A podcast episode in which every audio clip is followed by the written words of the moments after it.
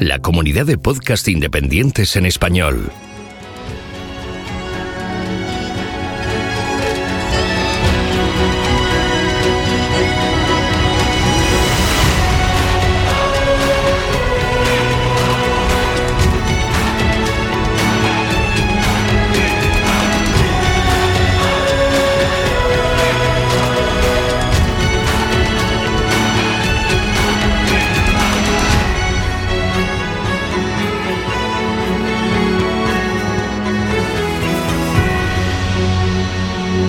Bienvenido a GeoCastaway.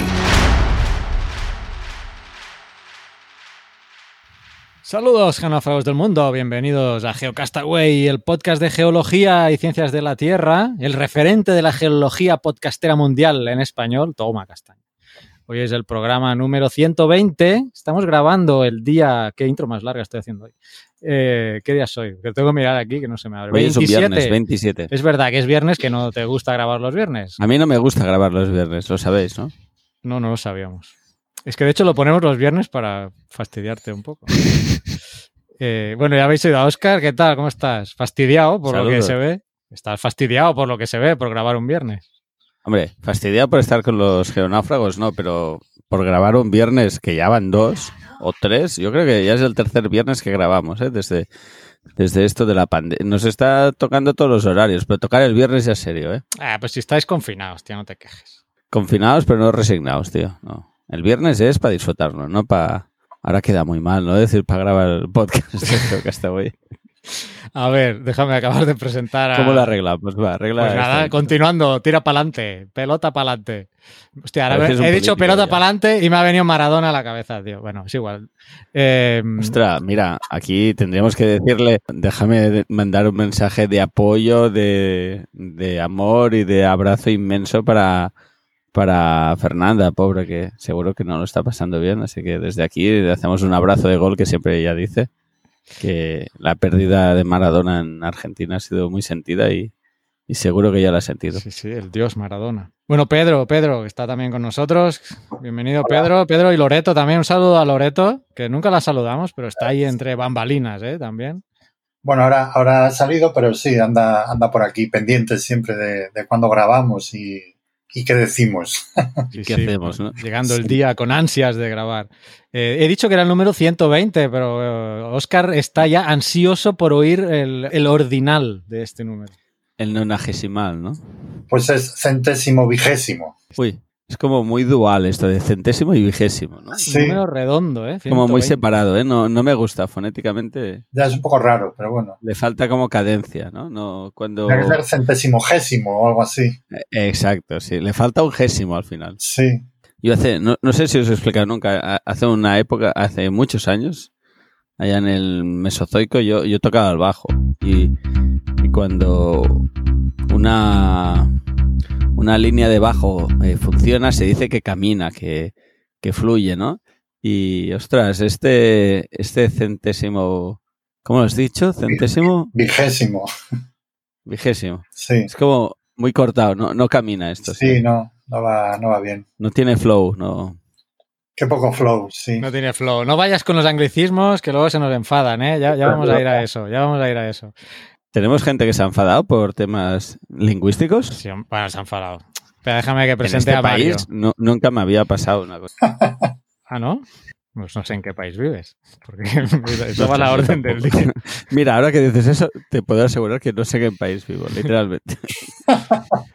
Muy bien. Mario, Mario, déjame que te presente porque aquí ya ves tú que no hay manera de terminar de presentar. Nada, ¿eh? nada. Yo estaba haciendo los cafés para todos. Nuestro Dino perturbado, bienvenido. Oh, muy bien encontrado eso, ¿eh? muy bien, muy bien. El becario es así, ¿qué le vamos a hacer? Buenas a todos. Bueno, pues eso, ya estamos todos presentados. Eh, un, un programa que vamos a dedicar a geodivagando, ¿verdad, Pedro? Creo que Pues sí, sí. Yo me estoy leyendo un montón de, un montón de papers relacionados con, con él. Sí, sí, y también vamos. Algunas de las noticias que vamos a comentar tienen sus papers respectivos también, que, que a veces no vamos a, la- a las fuentes originales, pero no está de más siempre buscar esos papers. Así que un saludo, Geodivagando, y es que es muy largo, artículo científico. Sí, y papel, pues no, suena a Panamá y cosas de esas, como que no. Para poner en contexto a los demás geonáufragos, pues nada, que Geodivagando en Twitter pues nos ha hecho una mención en tono de broma en una conversación que tenía con Naun en Twitter y que de, paso hemos recibido nosotros porque eh, menciona que bueno que le fastidia oír, el anglicismo papers y bueno, si no, tuviera alternativa, vale, pero es que carajo, que sí la hay, estoy citando, ¿eh? Y varias además. Pongo en copia a los geonáufragos que siempre con el papers en la boca. Menudo melón, acabo de abrir. No, melón ninguno, porque vaya, aquí aceptamos tu sugerencia, pero yo creo que. Aceptamos barco, ¿no? Pero no diremos papeles, ni papers, ni papels. Ni paper, que que era, ¿quién tenía antes que estaba comentando una anécdota de esto? Lo de cara, cara papel. Ah, no, que había dicho yo que una compañera mía decía eh, paper. ¿O qué? ¿O cuál era la anécdota? Sí, esa es. Sí, sí, creo que eso. Sí, Ya. sí, paper. Así como, como, en- como en inglés americano, ¿no? Así como. Iba a decir como en catalán. En catalán si decimos paper, sale así, ¿eh? Sí, bueno. Tendría que ser sin, con la R un poco así eh, muda, ¿no? Paper. Paper. A eso sí que suena como más americano. Sí. Paper. Paper. Ya puestos a ofender a la gente, podemos decir, hablar de papers de gas de esquisto, ya directamente. También. Bueno, bueno, últimamente se han visto cosas más raras, ¿no? Dijimos, era el mes pasado que hablábamos de un paper que, que vinculaba COVID con, sí. Sí, con la geología. con- Eran serpentinas, ¿no? Eran serpentinitas. y- Serpentinitas. Serpentinización, sí. Sí, ¿ves? Sí. Creo que lo han retirado ya, ¿eh? El otro día. Sí, es lo que iba a decir. Por suerte ha sido retirado. Pero bueno, ahí ha estado unos tiempos.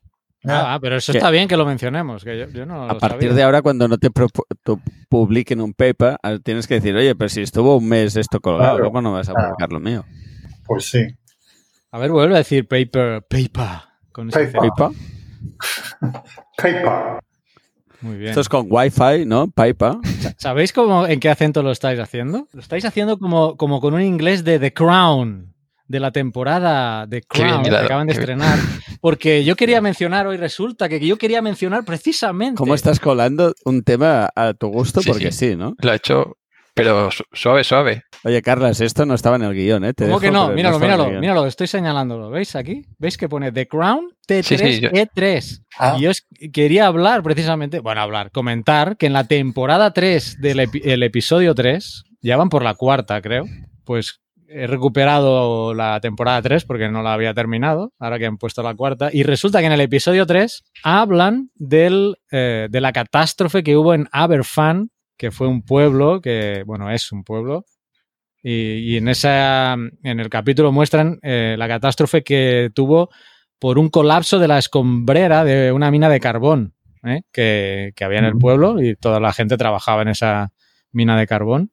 Y, y el 21 de octubre de 1966, eh, pues colapsó la escombrera y se llevó, no diré medio pueblo, pero vaya, bastante parte del, del pueblo y con la mala suerte de que la escuela, y era hora escolar, se encontraba en la parte, una de las zonas más cercanas al, al impacto ¿no? de- del derrumbe y murieron 144 personas y muchas de ellas niños. No os he desvelado mucho de la- del capítulo porque empieza así, básicamente, si no lo habéis visto. El capítulo va de otra cosa, pero bueno, podéis también buscar porque yo he estado buscando a raíz del capítulo luego por internet y está hay mapas de la, de la zonificación, de la, del derrumbe, o sea, hay un montón de información acerca de, de la catástrofe, ¿eh? así que... eh, Eso es muy típico de sitios, ¿no? Cuando sacas material, acumulas sin compactar ni nada, pones, eh, ¿cómo se llama ahora? Ángulos de, de talud muy verticales, ¿no? Los propios que se forman al ir dejando el material, ya a mí me cae se hidrata un poco, ¡up! se va para abajo. Eso, no sé si lo hemos comentado alguna vez, eh, en grandes vertederos a veces también pasa, ¿no? Que hay gente que eh, vive de recuperar, sobre todo en países no tan, no me gusta decir desarrollados, sino, bueno, vías de desarrollo. de- en vías de desarrollo, sí, gracias. Eh, a veces hay como incluso poblados dentro de los grandes vertederos que son gente que viven de el resto de, de materiales y comidas que puedes encontrar por ahí y a veces el propio vertedero colapsa y también han habido afecciones a vidas humanas. Escombreras y materiales así de rellenos mal, mal compactados. Por desgracia es una cosa que habitualmente pasa. Y más el problema de los vertederos, porque a lo mejor los de carbón sufren menos modificaciones, pero en los vertederos como se producen que si lisiviados y gases, el volumen disminuye, se compacta el suelo con el peso y, y sale de todo ahí, pues Sí, sí, sale de todo, literalmente. Aquí en El Salvador les llaman, no sé si es solo en El Salvador, creo que no, supongo pepenadores, no sé si es algo oficial, pero aquí yo los he oído a toda esta gente que va a los vertederos a rebuscar y todo, eh, les llaman pepenadores. Ni idea, no conozco el origen del nombre. Hay que hacer labor de investigación, Carlas. Te veo ahí buscando qué quiere decir. Sí, bueno, pues mira, a ver. pepeneador. Eh, sí, lo tengo aquí en la RAE, si quieres te lo digo. Dice, persona que vive de recoger desechos de papel, metal, etcétera, que todavía se pueden aprovechar para ser vendidos. Y eso es RAE a nivel hispanohablante, ¿eh? No es solo... Bueno, aquí lo indica en México, pero yo lo he oído hablar en... Mira, yo tengo aquí pepenar como verbo eh, y dice que es del Salvador, Guatemala, Honduras, México Ah. y Nicaragua. ¿ves? Y dice que reco- recoger del suelo, rebuscar. pepenar. Pepenar, sí. Y en, y en Nicaragua es suspender a un alumno. Mira, a tus alumnos le puedes decir, te voy a pepenar, chaval. Os voy a pepenar hasta, vamos, Suena, suena un poco agresivo, ¿eh? Decirle a alguien, te voy a pepenar. no sé. pepenar, y eso no tiene connotaciones políticas ni nada. A ver, si- oye, las opiniones de Carlas no tienen nada que ver con el conjunto de la línea editorial del podcast, ¿eh? La línea editorial. ¿Cuál es la, pero de- ¿cuál es la línea editorial de OG Castaway? No sé, debe cierto. ser la línea esta que sale ahí cuando grabamos, ¿no? Está bien. Luego, cuando lea el correo que nos han enviado, tengo que hacer un matiz a, a lo que nos ha escrito este Albert Guardiola desde el pasado. Dejo, dejo ahora el. ¿Cómo se llama esto en series? Cuando habla- el cliffhanger, lo dejo aquí. Sí. Para el final del programa ¿Otro recuperar. anglicismo? sí, otro anglicismo, exacto. Bueno, ¿y cómo se diría cliffhanger en español? En una sola palabra. El regustillo, el... No, hombre, no, es eh, dejar en ascuas. Es dejar en En ascuas. ascuas, ¿cómo se dice? El, el gusanillo o algo así. Sí, algo así. Bueno, vamos a lo del día, ¿no? Yo ya he colado mi noticia, bueno, noticia, mi comentario de Aberfan. Tengo más cosas, pero veo que Mario ha puesto una noticia. Debe ser de paleontología. sí, claro, ¿no? Inesperado. Bueno, y estás citando a un. que cambiar, ¿no? Tendríamos que buscar un, un becario que tuviera otro interés. Hombre, yo tengo más intereses, pero no creo que sea para comentarlos aquí. Pero que si, que si queréis hablar sobre Bluetooth y frecuencias, venga, empecemos. Sí, porque Mario- interesante. tú estás estudiando ambientales, ¿no? Sí. Y, y física. Eh, uy, ya te has chivado, eso era secreto, sí. Ah, sí, eso yo no me había enterado. No, pero ¿Haces eso lo he visto yo por las redes sociales. Pero bueno, si lo tengo que editar y borrarlo, lo no, no pasa nada. Sí, esto, como me quedan pocas asignaturas de ambientales para ir complementando, estaba, me he matriculado en, en algunas de física también. Para, para ser el eterno estudiante, ¿no? Sí, porque total, me encanta sufrir luego los exámenes. Luego en febrero y en junio cuando llegan los exámenes digo, ¿por, por qué me matriculé este año? Siempre pienso eso, pero bueno, Siempre tienes ese pequeño momento, ¿no? De, ¿qué, qué estoy haciendo? sí, ese momento dura mucho, dura la semana de exámenes entera. Yo lo decía para callarle la boca a Oscar, porque ya has visto que ya, ya, te, ya que te quería echar del podcast, que es solo paleontología. Chaval, que es físico también, ¿eh? El ensamble de ondas y del campo magnético de la Tierra y dónde está el norte y el sur y estas cosas. El norte arriba y el sur abajo. Yo es que no lo veo tan complicado. No, pero el otro día me enteré que no, que el norte está abajo y el sur está arriba. Tú pregunta en la Eso- calle, verás cómo...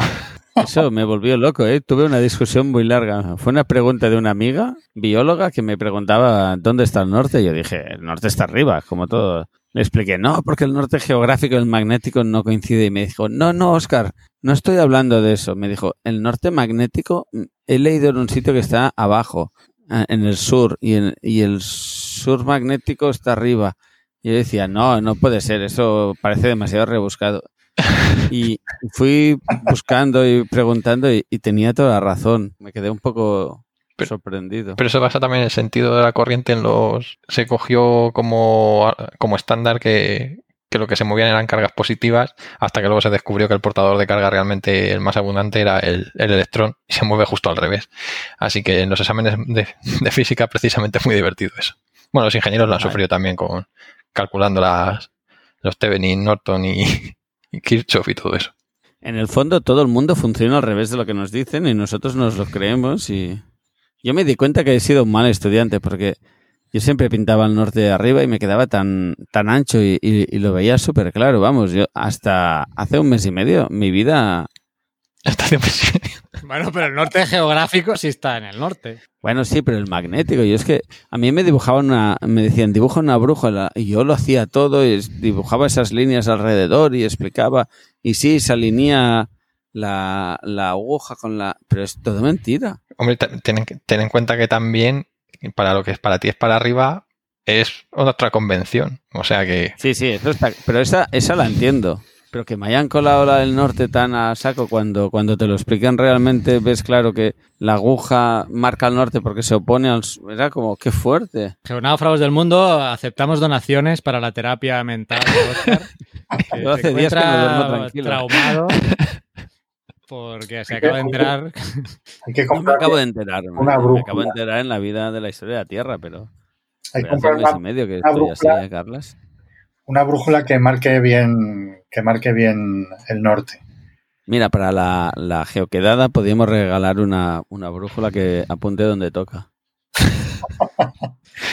No, si apuntar va, va a apuntar igual. La cuestión es que Sí, tiene- apuntar apunta igual, pero con la convención que tengo yo en la cabeza, ¿no? Ah, Sí, pero tienes que, tienes que pintar la, la, la roja de la de abajo y ya está. Exacto. Claro. sí, con esto de las brújulas y todo eso, ¿no os habéis dado cuenta que en las películas siempre que aparecen naves espaciales volando, siempre llegan en el plano ecuatorial de- del planeta al que van? Siempre hacen todas ordenaditas, da igual desde dónde vengan, que siempre aparecen ahí, no, no pasa nada. Ostras, Sí, eso sí. no me había planteado yo nunca. Pues siempre. de la, lo- de la eclíptica, ¿no? sí, y justo, y siempre en- como en orden de batalla, como si fuera en dos dimensiones en vez de tres. Que por cierto, de esto hay en la segunda de Star Trek, hablan mucho de esto, pero no quiero hacer spoilers. De una ¿Star película. Trek o Star Wars? No, no, Star- Star Mario, Trek. ¿para qué sacas el tema, Mario? No, por favor. No le he hecho aposta. Que Oscar, no ves que se ¿Por qué siempre acabamos hablando de, Era- Trekkies y de... Era de Star Trek, la de Khan, pero la antigua, la original. No la de Cumberbatch o La Cumberbatch. de los vulcanianos, la de que hablan de volcanes. Que estoy por buscar el, el- el mensaje en Telegram que pusiste, eh, Oscar. No hacerte ni una, ¿no? Ni el una. mensaje, como yo. Pusiste el símbolo el, que hacen los El vulcanianos. vulcaniano, ¿no? El saludo vulcaniano. y habló de Star Wars. Y hablando de Star Wars y no sé qué más mezclaste ahí. Le faltó sacar el DeLorean. Exacto. No estás viendo de Mandalorian, ¿no? Supongo. No, Pero el bueno, DeLorean, eso es de, de Regreso al Futuro, ¿no? sí. ¿El qué? ¿El DeLorean o El el, Mandalorian. el de- El DeLorean. El nombre, que- El Mandalorian. El, ma- el Mandalorian. que te mandan. Está bien. Qué viaje del me- pasado. 2020, ¿no? Y Oscar, y Oscar quiere hacer guion. Yo no sé para qué quieres hacer guiones, Oscar. sí, se lo salta. El DeLorean te manda al 2020, me gusta. Para aprenderse ya por fin lo de Star Trek y todo esto. Te vamos a tener que hacer con marionetas, como dice Fred, el de la tira de sinergia sin control. Muy buena para informáticos, sobre todo. Administradores informáticos. Muy recomendable. Uy, bromas de sysma- sysadmin, ¿no? Sí, sí, sí. Buenísimas. Es como The Office, pero mejor. Vale, vale. Oye, hoy os he mandado un, un hilo de Doctor Litos Sí. con todo brom- chistes muy malos de biólogos que he pensado que, que no éramos los únicos. No, chistes malos hace mucha gente. Incluso yo alguna vez se me escapa. Eran con memes y cosas así. ¿no? Os lo recomiendo si podéis, Doctor Litos, y mirar a ver los memes que tiene por ahí. Bueno, Carlas, intenta poner un poco de orden y vo- volvamos a las cosas serias. Bueno, regresando al mundo de los papers. eh, creo que Mario nos iba a comentar uno de. Ah, bueno, sí, sí, se me había olvidado por completo. Sí, que salió... Vaya, quería sacar su tema de dinos y las plumas. Sí, a ver, espera, que has puesto el título en inglés. Sí, A ver. Cretaceous amniot. Amniot. In- uy, uy, es muy complicado. Traduce tú, traduce tú. Carlas, que tú eres el que sabes más inglés de aquí. ¿eh? Sí, con estas palabras, como no me dé el Google Translator. Además, yo estudié en Glasgow, que esa gente ya hablábamos el mes pasado que Ya no habla mal. inglés. Que no habla inglés esa gente. What's your wish? Ves haciendo amigos. ¿Cuándo vuelves a Glasgow tú? Oh, tengo ganas de ir a, a Escocia, ¿eh? A regresar. Pues no sé, de momento. Primero tengo que ir a España. ¿Qué tienes que vas a hacer un geoviaje de estos tuyos? Bueno, no, para el mes que viene yo ya tengo los billetes, lo que no creo que podamos grabar así codo a codo, porque... Sí, hombre, reuniones de dos personas dejan. ¿Sí? Hasta seis eran, creo, ¿no? Sí, sí. Pero bueno, eh, hay una Y si lista. estás ¿ves que me- trabajando, te dejan aún más, ¿eh? No, No dejamos a Mario que explique la noticia. Pero bueno, ya que te has sacado el tema, eh, hay una lista de países a los que España le pide el PCR, el test este del... no, me, no me digas que te va a tocar hacer un PCR. Entonces, a día de hoy El Salvador no está incluido, o sea que doy gracias al gobierno por falsificar totalmente los datos, ¿eh? cosa que ha hecho que no tenga que hacerme el PCR. Y, pero, pero, el 29, o sea... eh, ya estarás mañana, en la lista. El 29 actualizan la lista, el- España, porque la actualizan cada 15 días. Entonces vamos a ver si meten a El Salvador o no, pero no creo porque la tendencia sigue siendo la misma de los últimos días. Así que en teoría no me tengo que hacer el PCR.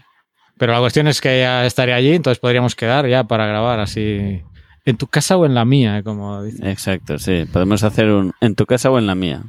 Vale. O invitamos a Pedro y a Mario que vengan, ¿eh? Seríamos cuatro aún. No sería así. Sí. Bueno, o hacemos, o vamos en AVE, o hacemos un viaje a Madrid. O nos vamos en ave a Madrid, Piden- sí. Eh, piden eh, papeles para, pa- moverte Ah, por para AVE. salir de la comunidad, ¿no? Sí, Sí, en el AVE Pero- en concreto, porque yo tuve que moverme por trabajo y, y está la Policía Nacional pidiendo. ¿Ah, sí? Sí. Ah, yo me muevo por trabajo. Bueno, no, pero no tú, pedido tú haces una firma digital de esas. Tenemos un documento y que Pedro le ponga un sello de esto y bueno, eso, cuando vean un papel de Geocastaway y un sello ahí, no- nos dejan pasar hasta la Moncloa. Vienen los, ge- los geólogos, nacional, ¿no? vienen los geo- vienen los geos, vienen- ¿ves que me- es que me hacéis, me hacéis ligar una cosa con otra. Ahora, tenemos que, ahora tenemos que hablar de lo de la carta. hacer mezclas bituminosas o, o hormigones.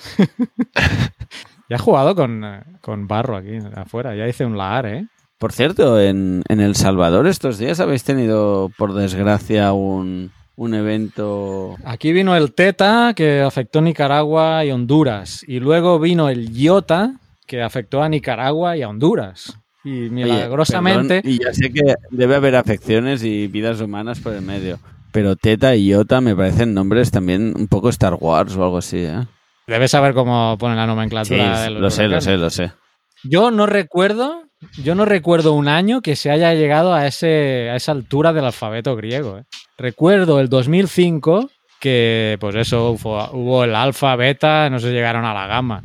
Y ahí descubrí, ahí descubrí que, que usaban el alfabeto griego después de que se acabara el abecedario. Sí, porque son las únicas que sabemos, ¿no? Cuando llegan a, a Gamma, ¿no? Ya, por eso, pero que ya no llega. Pero este año, del tiempo que llevo yo en- aquí en Centroamérica, es el año que ha habido más tormentas. Porque ya te digo. Y eh, escucha, ¿no hubo la- un LAR o algo en Nejapa que ha habido Sí. afecciones? Sí, sí, sí. Hubo un lar en el Picacho. Eh, el Picacho es, el- es una de las partes con más, la- con más pendiente del volcán de San Salvador, que le llaman el Boquerón. Entonces, bueno, eh, ese volcán era mucho más alto, era el doble de alto de lo que es ahora. Imaginaros un estratovolcán que en su época debía medir unos 4.000, 5.000 metros y en cierto momento de la historia reventó, o sea, pegó un pepinazo que salió volando medio, medio, medio cono volcánico. Entonces quedó un reducto en uno de los flancos eh, que quedó con más, con más pendiente, como, como un triángulo, como una punta que salía como un cuerno, ¿no? Y esa zona de alta pendiente es, eh, es donde se produ- produjo uno de los lahares que, que afectó una, una comunidad. Y esa habíais hecho estudios en Nejapa vosotros de riesgos, ¿no? Sí, sí, había no sé si estudios- Diana, había la compañía de Diana o algo. Sí, con geólogos del mundo había estudios, pero es que aparte de los estudios, que sí hay, eh, el Servicio Geológico de Estados Unidos, el USGS, eh, tiene modelado todo, todos los volcanes activos, de, bueno, activos y no activos, porque aunque no esté activo puede crear, pueden producirse lahares. Y mode- modeló los posibles eh, lahares en los diferentes, aquí les llaman quebradas a, la- a los ríos, ¿no? Ríos secos. A los barrancos, ¿no? Los Más que barrancos, es que, bueno, yo ya voy con la nomenclatura de aquí, que aquí son quebradas. Pues en, la- en los barrancos más mm, de más probabilidad ya tenían modelado para diferentes volúmenes de, de desprendimiento hasta dónde podía llegar. eh, y bueno, o sea, los mapas es que lo clavan. Y eso es lo que sabe mal, ¿no? Que luego las planificaciones no, no, no se basan en lo que ya existe. Bueno, que me he desviado demasiado. ¿Cómo, ¿Por qué venía todo esto? No sé. Por lo de la carta de... Lo de Broncano y todo esto. Sí. Empezó, empezó ahí, esa sección. Pues yo no sé si abrir eso ahora y lo cerramos. Pues sí, Bueno. porque debate, no sé, tampoco es que, se- no sé si queréis comentar algo. Eh, resulta, Explícalo, explícalo un poquito, Carlos. no, brevemente, en el, en el programa de la SER, que yo desconocía, que sale Broncano y que no me acuerdo cómo se llama, La Vida Moderna o algo así. La vida moderna, sí. Vale, entonces sale Broncano con Keke y otro señor que no sé quién es. Ignatius. Farray. ¿Cómo? ¿No es Ignatius Farray? Un, uno con barba y gafas. Barba y gafas, sí, sí. Sí, Vale, entonces, pues nada, en la conversación se empezaron a, a- no sé cómo salió el tema, empezaron a hablar de los geólogos y bueno, salieron todos los estereotipos que todos conocemos de los geólogos, que pues yo qué sé, tampoco, pues nada, ¿qué vamos a hacer? Y la verdad es que pues Es lo que hay, ¿no? Es lo que hay, ¿no? Gracioso. Pero sí, pues si son, si son humoristas, o sea, ¿qué, qué puedes esperar? Si saliera presidente del gobierno a hacer eso, pues sí te cabrearía. Pero bueno, si salen unos cómicos y usan estereotipos, pues nada. Entonces, ¿qué ha pasado? Que Miguel Regueiro, que es el eh, presidente del Colegio de Geólogos, creo. Manuel Regueiro. Manuel, Ah, Manuel, Manuel, Miguel Manuel. es otro. Perdón, Sí. Manuel. Manuel Re- que tú lo conoces, Oscar, ¿no? Yo Estuvo lo conozco también. y más eh, gente lo conoce. Ya, Ahora, a mí me quiero dio, decir, te dio clase. me dio clase, sí, en, en Madrid. Ah, ¿a Pedro te dio clase? Sí, sí, era, estaba de profesor eh, asociado en, en la Complu. Ah, mira. Sí, sí. Muy Bueno, majo. él. Yo lo conozco de la vertiente más institucional. Y de Ya, geólogos, conoces estaba geólogos. ven- vinculado con Geólogos del Mundo también, ¿no? En la ONG. Sí, también ha sido presidente de, de la Federación Europea de Geólogos, si no recuerdo mal. Le recuerdo sobre todo de eso, de, de relacionar con temas de Europa y, y bueno, y ahora en el colegio de geólogos, claro. La European Federation Geologists, ¿no? E EFG. EFG. Entonces respondió, respondieron en una carta. Parece ser que porque algunos geólogos se habían molestado y le, había- le habían instado al geólogo a que, al colegio a que se manifestara. Entonces, y redactaron una carta, que no la vamos a leer ahora porque es- son dos folios más o menos, pero como es pública, la voy a, voy a linkarla al, al post del programa para que la Uy. podáis leer. Ha, di- ha dicho linkarla. Incarla en honor a Leo Vulcano. Líncala, líncala. Sí, yo voy a hablar salvadoreño, o sea, perdóname geodivagando por todos los ángulos. Mira, para, le podríamos hacer un día un, un programa en Spanglish. Te pillas a dos o tres de por ahí que hablan Spanglish, Carlas, Sí. y, O sea, y se lo dedicamos. Tampoco se trata de ir perdiendo oyentes y geonáufragos, porque hoy creo que hemos repartido ya bastante. Listeners. Listo. Yeah. Perdona a todos los profesores de B2 y C1 de inglés. Sí, Oscar quería hacer un Geocastaway en inglés algún día. Podríamos hacerlo Sí, pero- solo como, como cachondeo y para pasar el rato, porque puede ser espectacular ¿eh? ese programa. Pero si no, si me ahogo leyendo el título de un paper, como para hacer Sí, un... bueno, yo me he desanimado y he desistido de leer el que tú vas a comentar luego. Luego, luego lo intento. Si te dejamos. Porque- Eso. Es, Sí, porque al paso que vamos ya, ya lo he intentado colar. Él ha dicho que lo colaría, ¿eh? pero yo no tengo tan claro. Oscar está enfadado porque hemos grabado en viernes y ha dicho que paleontología nada, Sí. que no. Es posible que hoy sea el programa más caótico que, que yo recuerde grabando. Hemos saltado una cosa a otra, sí, porque no he terminado de acabar de explicar lo de Broncano. Entonces, eh, le escribe el presidente del Colegio de Geólogos con un tono de coña también, en cierta manera, pero colando algunas pullitas, ¿no? Puñalitos en la redacción y luego, pues ya, y, la- y ya luego ha habido titulares de Broncano indigna al Colegio de Geólogos y no sé qué. Bueno, eh, yo qué sé. Pff, Tampoco, no creo que era para tanto. No sé, incluso si es que teníamos que, digo teníamos porque yo soy colegiado, teníamos que haberle respondido. Ah, bueno. puedes poner la canción de fondo de colegiada, colegiada. Sí, sí. Tú siempre poniéndome trabajo, ¿eh? Colegialas de mi amor.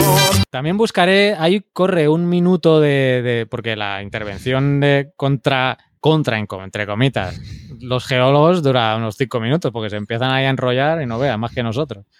Pero hay un minuto Oye, ahí cinco que... minutos en prime time de geólogos está bien, no sé Sí, de qué pero hay uno, hay un minuto en concreto que ya lo, mira, ya lo he descargado, que se empiezan ahí a, ca- a cachondear con lo de los geos, los geos.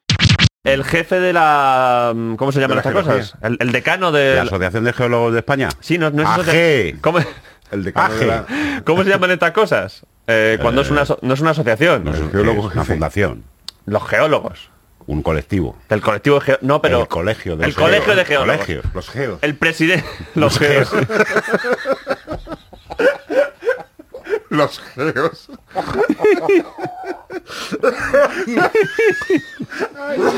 Hay unas confusiones a veces llamadas los geos.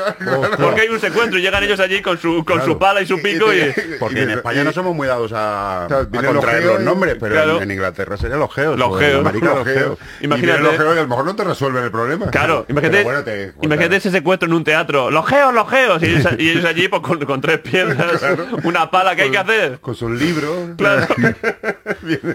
A los geos. No, los otros, los otros. Y vale, básicamente es eso, ¿no? Resumiendo, eh, se meten en un programa de humor con los geólogos, jaja, jiji. Algún geólogo se indigna, el colegio de geólogos hace una carta y yo creo que creo que hasta ahí ha terminado. No sé, porque Broncano dijo que iba a leer la carta en el próximo programa y la iba a responder o a comentar. Mm, Pero él mismo dice que la ha empezado a leer y decía, no, no, es en tono de buen rollo. Él mismo lo dice. Entonces no sé cómo haya terminado esto. eh, seguro que nos enteraremos por el Telegram que Félix Yo creo que se planteó contestar la carta, pero dijo, voy a perder oyentes, mejor que no. Todos los geólogos oyentes. Puede ser, puede ser. Pero una cosa, si, lo, si Félix no lo envía al grupo de Telegram, yo ni me entero, no sé vosotros.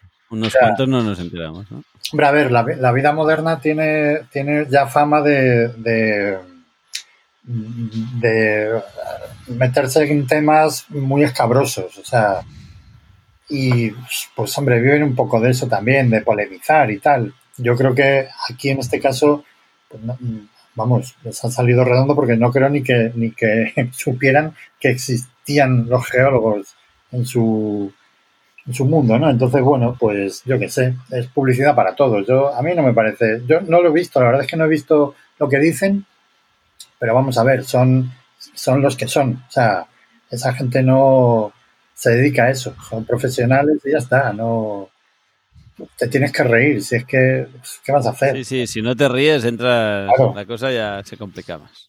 Como, como siempre dicen, hablen mal o hablen de ti, ay, hablen Sí. mal o hablen bien de ti, lo importante es que hablen. Es que hablen, claro. sí. Que hablen, pero también, de- como decía yo antes, también de quién es el que habla. Porque si ya viene de un grupo de gente que son cómicos y ya, pues, que decía yo, que depende de quién lo diga, pues tampoco te vas a, a cabrear. Sí, además, no, pero además es que como, como ya les conocemos y sabemos de qué van, que van de, de buscar polémica, si tú te sientes ofendido es que lo están haciendo bien. O sea, y ya está.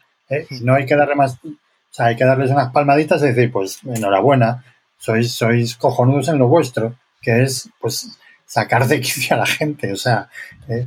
Pues, vosotros habéis visto al Ignatius, o sea, el Ignatius es que es, es desesperante, o sea, ¿eh? pero te ríes. En un momento dado ya es tan, tan absurdo, tan surrealista, que, que te tienes que reír, porque dices, este señor es no puede ser así, o sea, ¿eh? pero bueno, a mí, yo qué sé, me hace gracia, si es que no, ¿qué vas a hacer? Y si encima te, te mentan, pues oye, estupendo, yo qué sé. Habría que ver cuántos hacen geología gracias a programiza. Se dispara. Sí, O ¿sabes? a, o a ver si Broncano va a hablar de Geocastaway. Espérate, eh, que se van a reír de nosotros en breve. Mira, si a partir de la, de la comedia esta de los... como la de Big Bang, se dispararon las matriculaciones en física y fíjate que se está riendo todo el rato de, de esa gente, Claro. pues a lo mejor a partir de ahora se disparan en geología. ¿En qué momento se han disparado las matriculaciones en geología? Bueno, En Jurassic ninguna. Park. ¿O no, no ha pasado eso nunca? Jurassic Park. En, mi- en mi época era difícil entrar en, en geología. ¿En serio? Sí, ¿Qué, te- no te- necesitabas un la- la 7. opción o- No, necesitabas un 7 para entrar en la Complu. En serio. Pero Sí. era por, eso sería por otra cuestión, no porque... ¿En, se- en serio? Eso es porque cambiaron, ya no, no, no calculaban sobre 10, sino sobre No, debía haber- 14 o algo así. Haber, sí, o, o porque debía haber mucha gente y no podía entrar. Nosotros siempre hemos tenido el problema de, de que como, como hacemos excursiones al campo, pues no puede haber más de, de 100 personas. O sea, hombre, yo recuerdo que... Bien, ya me parecen muchos. Sí, no, en Madrid, en Madrid es verdad que hubo, eh, yo recuerdo que me contaban profesores que, que tenían que hacer varios grupos de, de campo porque no entraban en un autobús todos. Y a lo mejor tenían que salir eh, En un veces. autobús. Pero no ibas en vuestro coche privado. No, no, a las salidas de campo vamos en autobús. En algunas ya eh, pueden ir los, los alumnos con su coche, pero Y estamos, estamos hablando de una época en que la, no es como ahora que mucha gente tiene coche ya a esas edades, pero vamos, cuando, No, cuando yo era joven, vamos, ni carruaje en el teníamos. 96, cuando yo estuve a la carrera, te decían, en tal sitio quedamos el miércoles 25. Di el modelo de coche y ya sabremos qué época. Porque yo te puedo decir que yo iba en un Citroën AX. joder, una X, ese lo tuve yo también.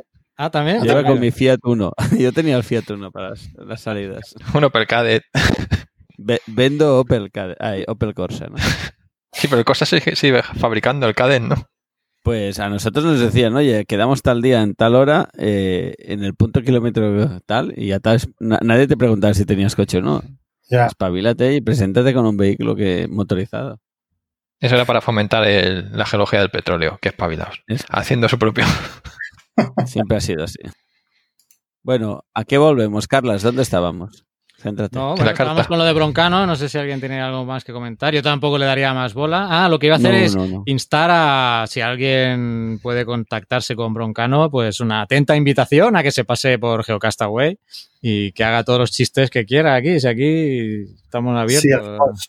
sí, un- una guerra de chistes. A ver quién hace el chiste más malo. Yo creo que, que Oscar lo hunde, ¿eh? Oscar lo hunde a Broncano si lo traemos al podcast. Acaba en, tera- favor. acaba en terapia. Por favor. Si aquí hay un profesional de geochiste, Carlas, y, y en base a la nota que antes has medio comentado que ibas a decir. ¿Quién eh, es el tú. profesional? No, no, pero es que eso, es que de la nota del correo del oyente del 2011, Sí. claro, pues eso tengo que, eso tengo que matizarlo, porque las tornas han cambiado desde esa época en que nuestro oyente del pasado está oyéndonos. Pero ya llegaremos a eso ya. Si queréis cerramos lo de Broncano, si nadie quiere comentar. Bueno, no sé, yo Pe- creo que eh, Pedro, ya has terminado. Si no, Mario, ¿qué opinas tú? Aunque a ver, se meta con los geólogos, si se metiera con los Sí, a medioambientalistas. decir, no, Mario no tiene opiniones. No, pero por eso le pregunto si se metiera con los medioambientalistas o los físicos. Pues sí, con los ambientólogos se mete todo el mundo ya. Nos llaman abrazar árboles, ecologistas y de todo. O sea que ya lo tengo asumido.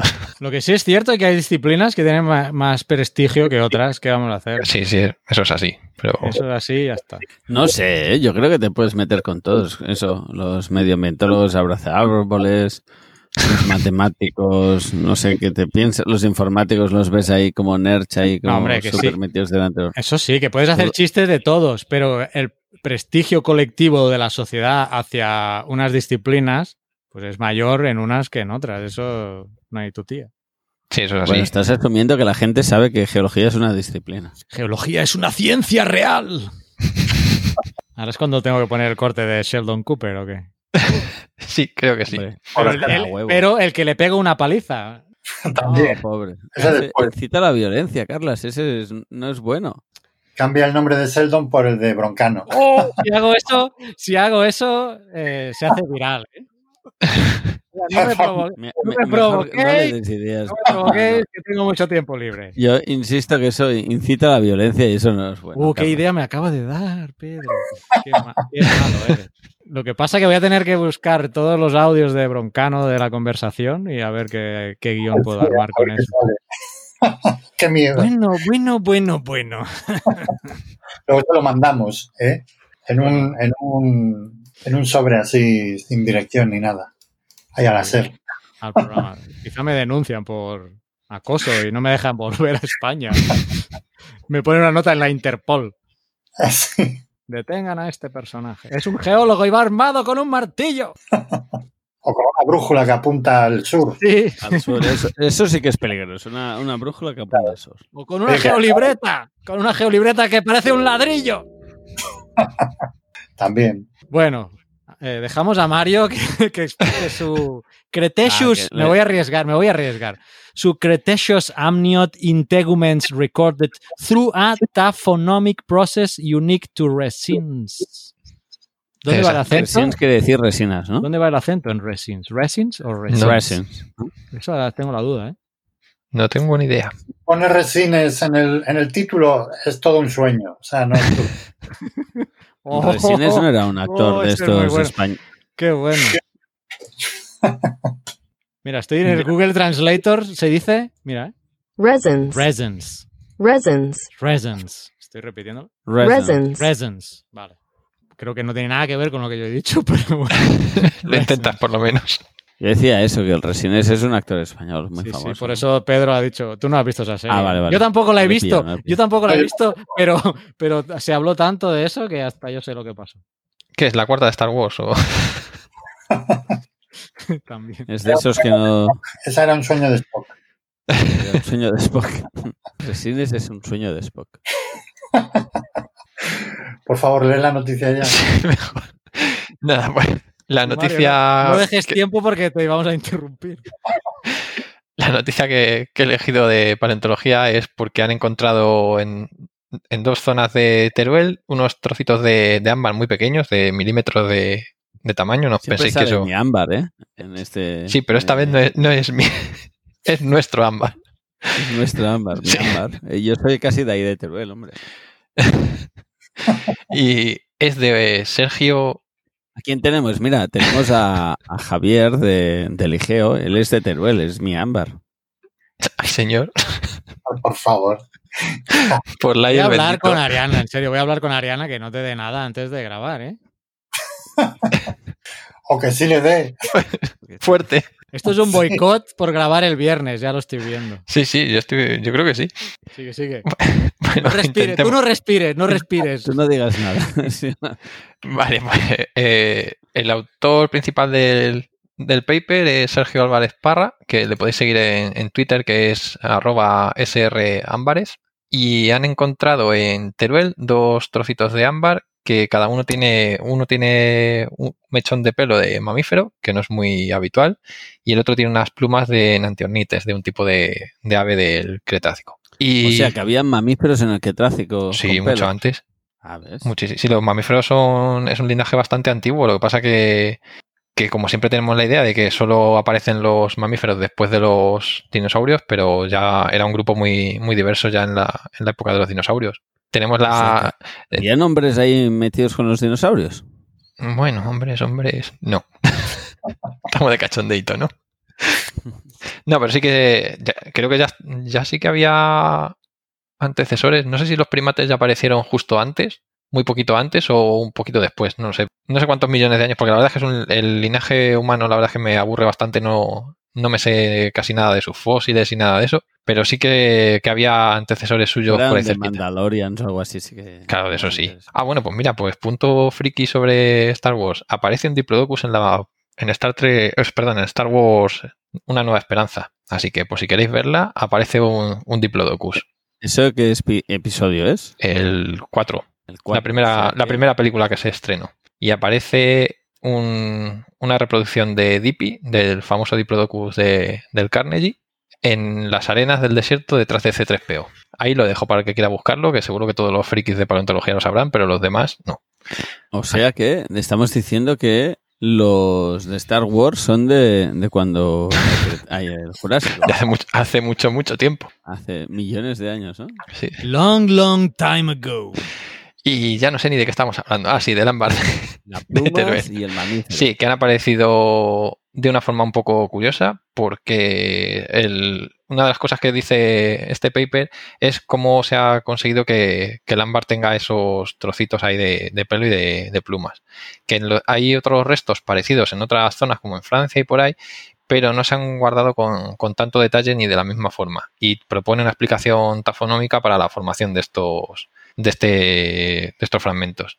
Y es que se supone que los animales, tanto el mamífero como el ave, que no, es- no son de la misma, del mismo yacimiento ni nada, ¿vale? Son de yacimientos distintos, pero son, son parecidas las, los fragmentos. Y se supone que, que había como una especie de, digamos, de carámbano de ámbar en, en uno de los árboles y uno de los animales, por ejemplo, el, el ave, se apoyó en, estuvo durmiendo o reposando porque han demostrado o han intentado comprobar a través de experimentos que vienen en el propio paper, por si lo queréis echar, echar un vistazo, luego lo dejamos en el enlace, que para que se formase como se ha quedado pegado el pelo ahí, eh, las plumas en este caso, el animal tuvo que estar reposando bastante tiempo o incluso dormido en, en esa rama de árbol a lo mejor. Se quedó el, las plumas pegadas de, de una forma un poco rara porque el, el ámbar ya estaba endurecido cuando el animal estuvo apoyado contra él y cuando se despertase por la mañana y salió volando, le arrancó la, el plumaje. Ay, qué daño, ¿no? Sí, le tuvo que Me doler. estoy imaginando, me duele. Y viene muy bien explicado en el paper, es bastante interesante y eh, además que son bastante novedosos y, y además nos da pistas que, que posiblemente se, se encuentren muchas más cosas en, en ese sitio. Así que Sí, pero tú te imaginas, estás ahí, eres un pajarito, ¿no? Te vas, te, pon- te posas en tu rama, dices, "Oh, estoy muy cansado, voy a descansar. Y a la mañana siguiente te despiertas y dices, voy a arrancar el vuelo y ¡plas! ¡Ostras, qué daño, ¿no? Ay, Sí. me está doliendo a mí. ¿eh? Y al, al mamífero igual, se supone que era un penacho de la, de la cola y le pasó lo mismo al pobre animal. ¿Era el mamífero era una ardilla o algo así? O... Eh, no, han puesto, no se sabe muy bien porque con el tipo de pelo es muy variable. En, el mismo individuo es muy variable el tipo de, pelo que tienes en una zona o en otra, y luego por la edad del animal y todo eso, no se sabe exactamente qué, qué tipo de, mamífero es. Igual que los dientes son muy. Te, te hacen un diagnóstico muy exacto sobre especies y tal, el pelo en este caso no. Se puede intuir más o menos por los animales, los fósiles que ya han encontrado cerca, pero no, no está seguro.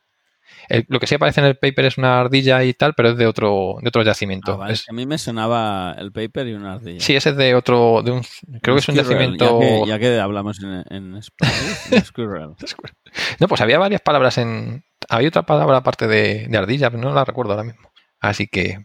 Pero vamos, eh, yo diría que siguieseis a- al autor de- del paper, porque la verdad es que lo cuenta bastante interesante. ¿Cómo se llama el autor del paper? Sí, Sergio, Sergio Agapé, ¿aparece? O señor Álvarez. Álvarez Parra. Álvarez Parra, sí. Sí, Sí. yo estoy viendo el paper ahora y la verdad es que es muy curioso, ¿no? Porque efectivamente te ponen la descripción del ámbar y luego, y luego los experimentos que hacen para ver cómo se ha podido depositar. Y entonces se ve a un árbol con tiras de, de cinta adhesiva eh, que la dejan ahí en, un, en una en Madagascar, pone aquí que está hecho. Sí, Y, y, pues eh, que al cabo de un tiempo acaban llenas de, de- de pelos y de cosas de, de animales, ¿no? Y está, está muy gracioso, la verdad es que mola un montón. Sí, hay, hay bastantes papers de paleontología de estos yacimientos así curiosos que se suele hacer, intentar hacer una reproducción de, pues, del tipo de deposición que, que- como ocurrió y todo eso.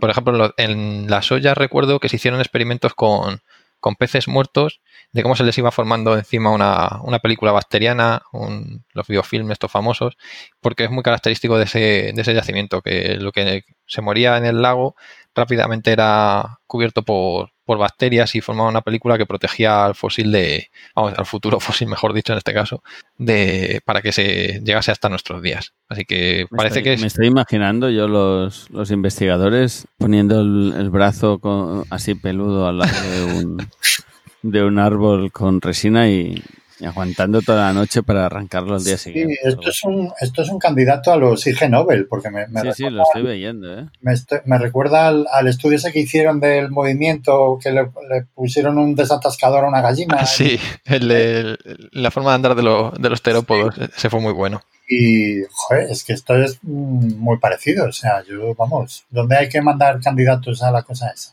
Porque estos Ah, pues- son. Pues sí, pues mira, además les vendría bien porque toda publicidad es buena y en el fondo es un premio, o sea que... Volvemos a lo de antes, ¿eh? Hablen bien o hablen mal de ti, lo importante es que hablen. No, pues sí, los Nobel, aunque sean de broma, son, son muy interesantes. Luego te pones a verlos y son... Hay gente que hace experimentos que a lo mejor no están como bien vistos. en- no bien vistos, sino que hay pequeños tabús, como pasó, no sé si recordaréis lo que pasó con los pingüinos estos cuando se fue uno del siglo X, creo fue 19 o por ahí, que, que vio hacer a los pingüinos barra basadas, que sin necrofilia y cosas así, y no lo apuntó, lo apuntó en griego en sus notas para que nadie lo leyese y estuvo escondido durante muchos años hasta que alguien encontró ese, ese manuscrito, que no lo había pasado, no, esas investigaciones no las había llevado al ámbito académico, y todos esos datos que no se atrevió a publicarlos por tabú, pues era comportamiento de, de los pingüinos que es- luego sí que habían visto otros científicos en, en la actualidad. Y todas esas cosas como dan vergüenza o no se cuentan, pues, aunque bueno, esto del ámbar es muchísimo más serio, no, no tiene nada que ver, pero que la ciencia es así, o sea, es el- está afectada por, por nuestro punto de vista, por nuestros tabúes. Pues sí. Estoy viendo la página oficial de los Ig Nobel. Se llama improbable, bueno, debe ser en inglés, pero como se escribe igual, improbable.com barra IG. Improbable. Eh, Sí, iba a decir, no te has atrevido a ponerle a pronunciación en inglés. Improbable. Improbable. Pon- Ponlo con tono de documental inglés. De Glasgow. Y con tono de Glasgow, probablemente es improbable.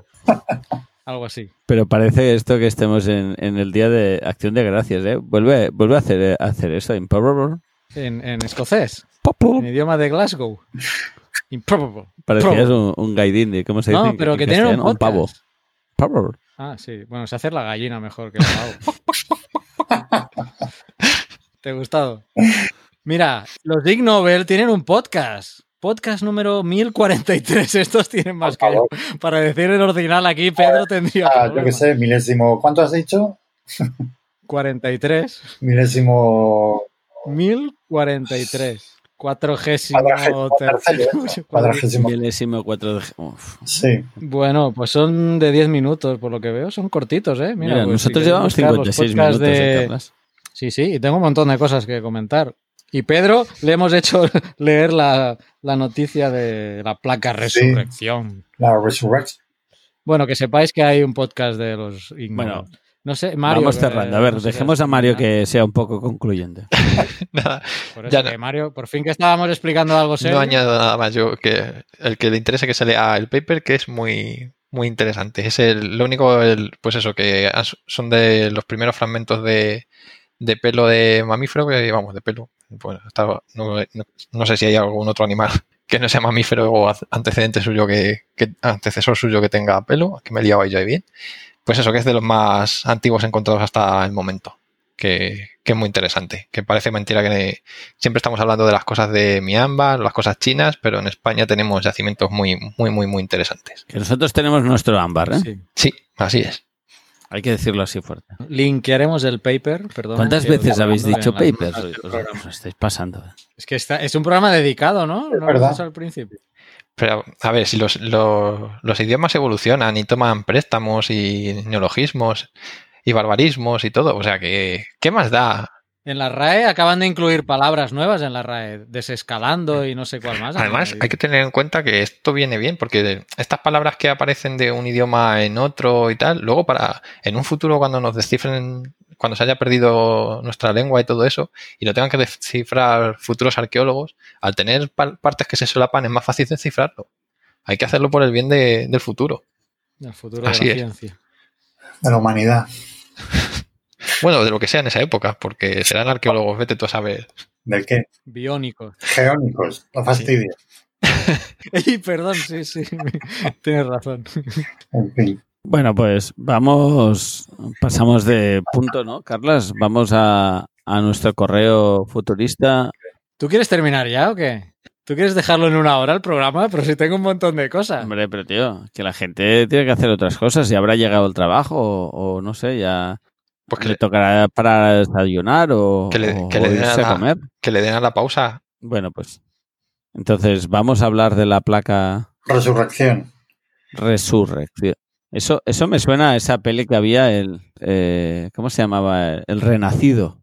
El Renacido. Sí, es verdad. Eh, yo la, la tengo en DVD esa, sí. ¿Del DiCaprio? Sí, DiCaprio, eso, que está por ahí por... Es muy... Los, Oh, peliculón, los peliculón. paisajes son muy bonitos. Eh, DiCaprio a fin, ¿no? ¿Cómo? Era muy malo eso. Intenta hacer como en música, ¿no? De, da capo, ¿no? Un DiCaprio. Vas a tener que poner notas, notas a pie de podcast para entender tus bromas, tío. Perdón, perdón. Bueno, pues nada, el, paper este que salió y además que, bueno, tuvo, no, no lo he mirado, pero recuerdo que tanto eh, Litospheric como Jorge, vamos, como, como Daniel eh, estuvieron hablando un poco de ello y, bueno, hablaron sobre todo de, de cómo se había hecho la noticia, ¿no? Que era lo típico, que coges una noticia, la traduces a tu manera y, y entiendes lo que quieres y te sale ahí un churro un poco raro, ¿no? Yo me he ido al- Es que, es que esta noticia ha sido muy difundida ¿eh? por los medios generales. Sí, no sé, bueno, pues a ver, el nombre eh, El nombre es interesante, ¿no? Y es llamativo. la resurrección que se pensaba que no existía re- resucita, o sea, es como le han buscado el nombre un poco a propósito, ¿no? Yo me he ido, eh, me he ido a la noticia en inglés, que es, está eh, publicada por la, una revista que hay de, divulgación de la American Geophysical Union, de la AGU, y bueno, pues aquí cuenta un poco, un poco de qué va y luego eh, me he ido a la publicación que está en el boletín de la Sociedad Geológica Americana y bueno, pues viene a decir que, eh, claro, esa zona del, norte, del nor- noreste, de noroeste de Norteamérica, pues que es una zona clásica además de, de definición de la tectónica de placas, ahí hay papers, eh, con perdón, A punta pala, ¿no? Sí, además, no, míticos. Joder, había uno que nos contaban en, en clase de, de una, de una geóloga que hizo, hizo ahí un juego con la, con los puntos triples y de cómo había ido el tema de la, de la subducción ahí en la zona de San Francisco y por ahí. Bueno, pues es una zona clásica, ¿no? Con el tema de, hay una mí- mítica placa también, que es la placa Farallón, que ya no existe, que se metió, que está ahora por debajo de, de Norteamérica. Y bueno, el caso es que, pues, eh, vienen a explicar que, que allí los modelos que había de reconstrucción de placas, pues estaban, eh, estaban ba- basados sobre todo en, en las evidencias que había en superficie, que son los, los arcos volcánicos o el magmatismo provocado por, por esa subducción de las placas, ¿no? Pero que ese, esas evidencias que nosotros estábamos viendo ahora, pues que daban, daban eh, pie a varias interpretaciones y que no estaba, que no estaba nada claro, ¿no? Entonces lo que hicieron fue, pues como una especie de, como, como, ¿cómo se llama el CT scan? Eh, un, una tomografía, ¿eh? Como una tomografía que se puede hacer a una persona, ¿eh? que es ver el interior. Bueno, pues eso se puede hacer también en la Tierra y es lo que se llama una tomografía del manto. ¿eh?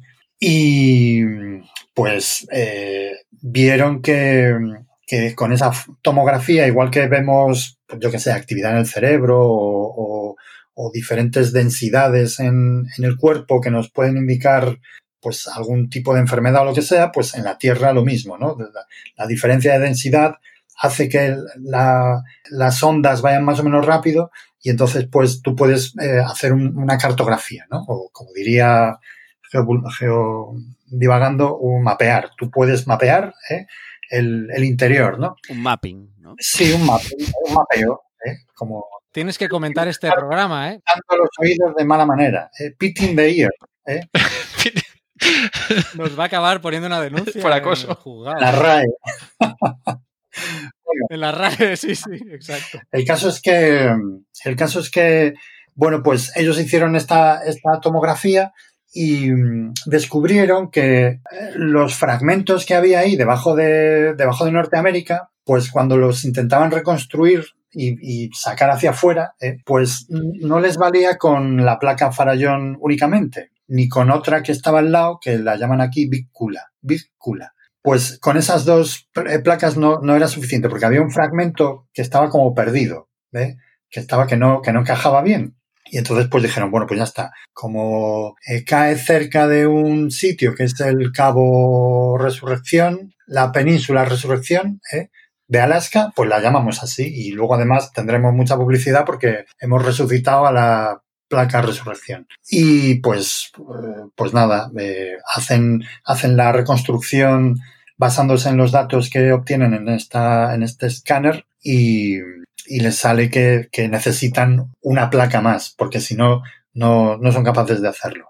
Y pues, pues bueno, es, es muy interesante el, artículo. A lo mejor es un poco denso para, para los que no controlen mucho de, estos temas, pero bueno, las conclusiones y, y las figuras y la explicación del resumen yo creo que se entiende perfectamente. Los detalles a lo mejor no tanto, pero vamos, yo creo que la idea es, es sencilla. ¿Mm? Y bueno, pues nada, eh, no sé si os lo podréis bajar porque yo me lo he podido bajar por la suscripción de la Complu, pero, pero bueno, el, si queréis os puedo dejar el artículo del, de Leos, que yo creo que ese sí que es, eh, ese sí que es de libre acceso y además viene con un vídeo de uno de los autores donde viene la reconstrucción, o sea que seguramente se pueda ver bien cómo lo hacen. Y bueno, pues yo os pasaré. Si no puedo linkar a. Puedo enlazar al del artículo del Confidencial que lo titulan Un equipo de geólogos halla resurrección,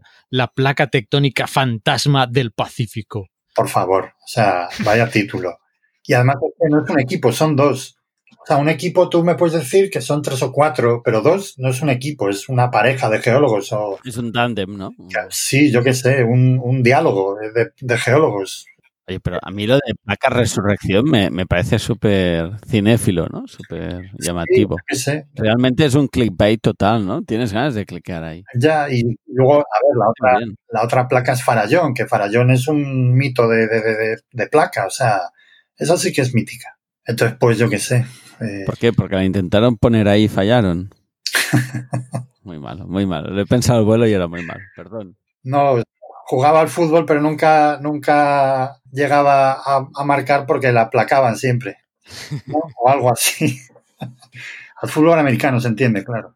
Una cosa, lo que se infiere de este estudio es que pudiera haber otras placas que ya están en las mismas condiciones que esta resurrección. O sea, Pendientes de resurrectar. ¿no? Hombre, a ver, eh, Oye, ¿podemos hablar de plagas zombies? No creo porque para que vuelvan a salir otra vez eh, tendrías que irte a una dorsal a ver a ver si, si vuelve a surgir otra vez. Hombre, a ver, la, subducción en, en- el Pacífico contra, contra América, y no digo Norteamérica, sino toda la, parte occidental, de- pues eso lleva activo, iba a decir siglos, no, millones de años. Eh, entonces, eh, lo que tiene que haber ahí debajo, vamos, no está escrito. Y además es que sí, sí. sa- En El sabemos, Salvador debo tener, voy a, voy a empezar a perforar. sí, Que- además sabemos que, que debe haber trozos de, de placas diferentes porque es muy curioso, ¿no? Lo, lo que os decía de los arcos del, del magmatismo que se genera, claro, lo que ocurre es que cuando tú metes, un, subduces, metes por debajo de- de- del continente una placa, si esa placa es continua, pues no pasa nada.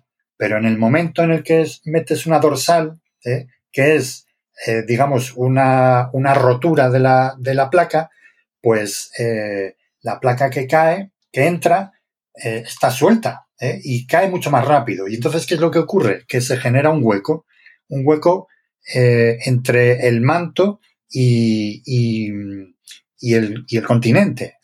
Y lo que ocurre es que pega un calentón y hay, y hay, porque el manto aporta mucho más calor a la, a la corteza y entonces hay un magmatismo muy pronunciado ¿eh? en, ese, en esa época, ¿no? Entonces, por ejemplo, pues eh, hay en México el, la Sierra Madre eh, Occidental, por ejemplo, que es un, una cadena de montañas que hay en, el, en la parte occidental de México, que son todo rocas volcánicas, que además son ignimbritas, o sea, que son vulcanismo félsico muy abundante, pues una de las explicaciones que se da para, para ese pedazo de vulcanismo que, que ocupa prácticamente todo México y que, y que tuvo lugar en un, en un periodo de tiempo muy corto, pues es eso, que subdujo una, una dorsal que, que provocó que se rompiera la placa que estaba subduciendo, hubiera un, un aporte de calor del manto mucho mayor y fundiera la corteza dando lugar a todo ese vulcanismo. Entonces, bueno, pues es, es muy interesante y seguramente hay un montón de, vulcanismo en, en, todo el, todo ese margen, ¿no? Pues, pues habría que seguirlo así ¿eh? y luego hacer tomografías a tutiplén. Es que eso que acaba, eso es muy filosófico. Albert Guardiola, que es filósofo, ¿no? Eso, o sea, eh, es que es muy, o sea, la zona de dorsal subduciendo, o sea, Claro, meditémoslo, por favor. es espectacular. Filosóficamente tiene mucha profundidad. Es como cuando te dicen el universo es infinito, cuando te dicen la dorsal subduciendo. Sí, sí, a mí yo lo escuchaba y lo he entendido perfectamente, pero cuando te paras a pensar, es muy heavy esto, imaginarte que entra una cosa que está creando, ¿no? Es- te estás comiendo una cosa que a la vez está creando, es como... sí, pero, pero eso, vamos, eh, está- eh, se sabe que es así, o sea, porque, porque hay, eh, ya os Hay digo, un paper, dilo. No, uno no, hay, hay cienes y cienes de papers sobre el tema este, o sea, eh. y la, la, geóloga que os decía que había escrito lo, lo, las publicaciones clásicas de, de, esto, viene aquí citada, no viene el, paper clásico, pero viene ella, que es Tania Atwater, que ha estudiado... A ver, a ver, vuelvo a decir, Tania, Tania Atwater. En el agua. En el agua, sí. No, me recuerda a una peli que me dijeron que hacía mucho miedo. Creo que alguna vez en el podcast lo he dicho ella. Esto me repito más que el ajo. Que era, creo que era de Ring, que había un personaje que era Asakawa, que caía en un pozo. No miréis de Ring, no vale la pena. Pero si la miráis, hay un. No, pero, un, personaje... pero un momento, la, la, versión original japonesa, estás hablando tú. La japo, la japo, sí, sí. Ah, esa es la que da miedo. Yo la vi. No sé si estaba adulterada mi percepción, pero no, no recuerdo que me diera miedo. Recuerdo eso, un, un personaje que se llamaba Sakawa que caía en un pozo y le decían que sacase agua. Y a mí eso me hizo mucho. Me, no, me, no, me, dio miedo, me hizo ra, eh, risa. Lo que da miedo no es lo del pozo, es otra cosa. Claro, no sé, pero yo recuerdo. Eh, mi imagen de The Ring es eso: a saca agua, saca más agua. Y era como. Pff. Yo empecé a reír, no, no sé, no sé por qué. ¿Ves cómo necesitas ir a terapia? Reitero la recaudación. Sí, por es favor, que es o él o nosotros. O sea, uno de dos, ¿no? En geocastaway.com hay un botón de donaciones. Eh, aceptamos donaciones. ¿eh? Ten tendrías que poner dos, dos, botones, uno para viajes y otro para terapias. Bueno, la donación está siempre ahí para que nos ayuden a pagar el servidor, para... Bueno, ahora no porque la geoquedada no la podemos hacer, sino también para la geoquedada. Pero bueno, vamos a, poner, vamos a incluir tu terapia, vamos a incluir tu terapia. Tu terapia.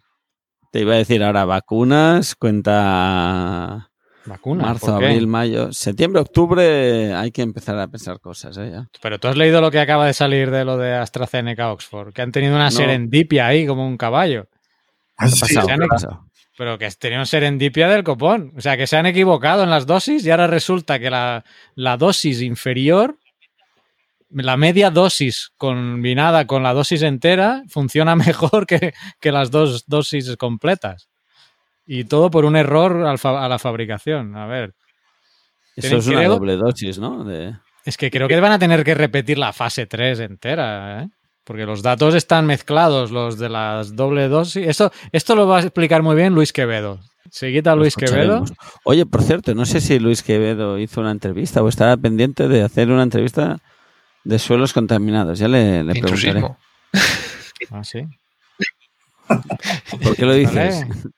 ¿Ha hablado, ¿Ha hablado de rocas plutónicas o qué pasa? Mira, ahí está.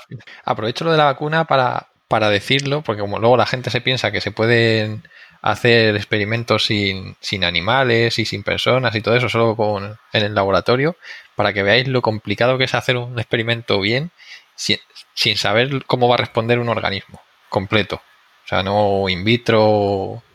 Lo importante es hacerlo con un organismo modelo primero y luego con el ser humano. Para que penséis ahí un poco como hay gente que, que está. Y lo, importante es hacerlo bien, no sin medias dosis ni una dosis. No sé, bueno, además del orden de vacunación, nosotros que somos jóvenes y sanos, eh, creo que nos toca los últimos. A ver, define en joven y define en, sano. En un programa claro. de geología define joven, que nos vamos a reír. Exacto, no. sí. Bueno, total. Eh, ¿Qué decía el señor Guardiola en su correo, Carlas? Ah, ¿quieres que vaya al correo? Vale. Las otras noticias que tengo, no, ¿no? Sí, para ir cerrando ya. Pues yo, yo me he quedado con ganas de saber la, de, la del asteroide. Va, déjame comentar muy rápido. Hubo un desprendimiento en La Gomera el 14 de noviembre. Esto si lo explico Uy, el mes sí, que sí. viene ya habrá pasado mucho tiempo. En la playa de Argaga. Fue bastante ah, viral. Sí, hay muchos vídeos y por suerte creo, creo que no hay fallecidos. Pero bueno, había coches y... O sea, era una zona turística y bueno, un acantilado se vino abajo. Cosas que pasan, ¿no? Son cosas que pasan. Pero al menos espero que hubiera carteles, como mínimo. De cuidado. Que hubiera carteles indicando que la zona era peligrosa. Ya no digo que lo estuvieran monitorizando y que tuviera eso ahí enrejado, porque si no sería imposible acercar toda la isla. Pero bueno, al menos unos carteles no hacen daño. Eh, pues esto pasó y por suerte pues no hubo fallecidos. Pues buscad por Twitter, al menos eh, lo he visto yo por Twitter, seguro en Facebook, las redes sociales en general, vaya. Eh, está filmado como se viene abajo el, eh, parte del, del talud, ¿no? Y vaya, la de la presa de Etiopía la dejo para el mes que viene, ¿vale? Porque esta sí me enrollaré más. Pero quiero leeros la noticia esta de, de un meteorito que me pareció muy curiosa. La noticia empieza. Un fabricante de ataúdes en Indonesia Uy, esto, esto pinta mal, ¿eh? Esto parece el típico chiste, ¿no? Un español, un fabricante de ataúdes de Indonesia y un alemán. Pues bueno, pues está un fabricante de ataúdes en Indonesia tranquilamente fabricando un ataúd cuando de repente, ¿qué le podría pasar? Pues que le cae un meteorito en su casa. ¡Bum! Un meteorito, no cualquier meteorito, eh, de dos kilos. Y el hombre se llama Joshua Hutagalung de Indonesia. Y para ir acumulando datos, resulta que es un tipo de meteorito raro. ¿eh? Aquí pone que era de- de con- del tipo condrita carbonácea, que es, bueno, por la composición no, no es muy común.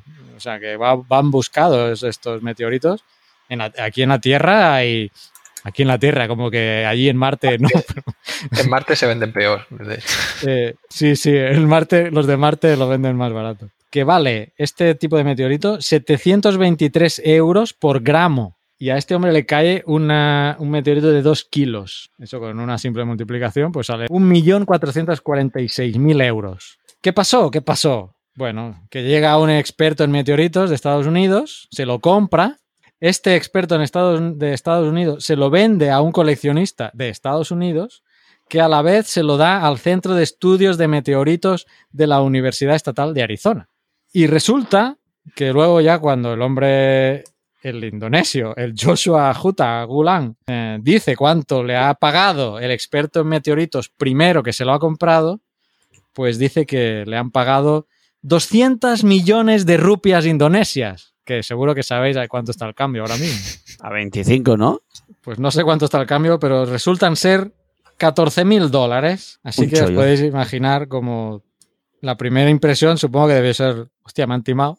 Y, pero luego dice que no está resentido, que bueno, pues nada, así es la vida, ¿no? Pues esa es la historia, que le cae un meteorito de 2 kilos de una condrita carbonácea, lo vende por 14 mil dólares, cuando pues en el mercado de, de los meteoritos está a 723 euros por gramo. Si os cae un meteorito en la casa, pues ya sabéis, ¿eh? que va, va a 723 euros O el no, en España no se puede vender. Creo que es propiedad del Estado o algo de eso.